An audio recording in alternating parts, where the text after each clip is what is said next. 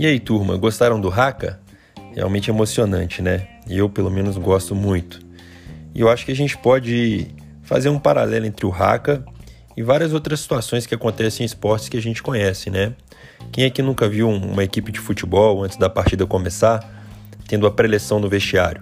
Né, os atletas conversando, o treinador conversando, para que a gente possa focar e realmente desempenhar um melhor papel dentro de campo.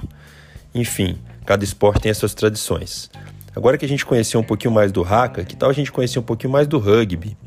Vou mandar um vídeo para vocês que fala um pouquinho sobre o jogo, suas regras, enfim, dá para a gente ter uma ideia.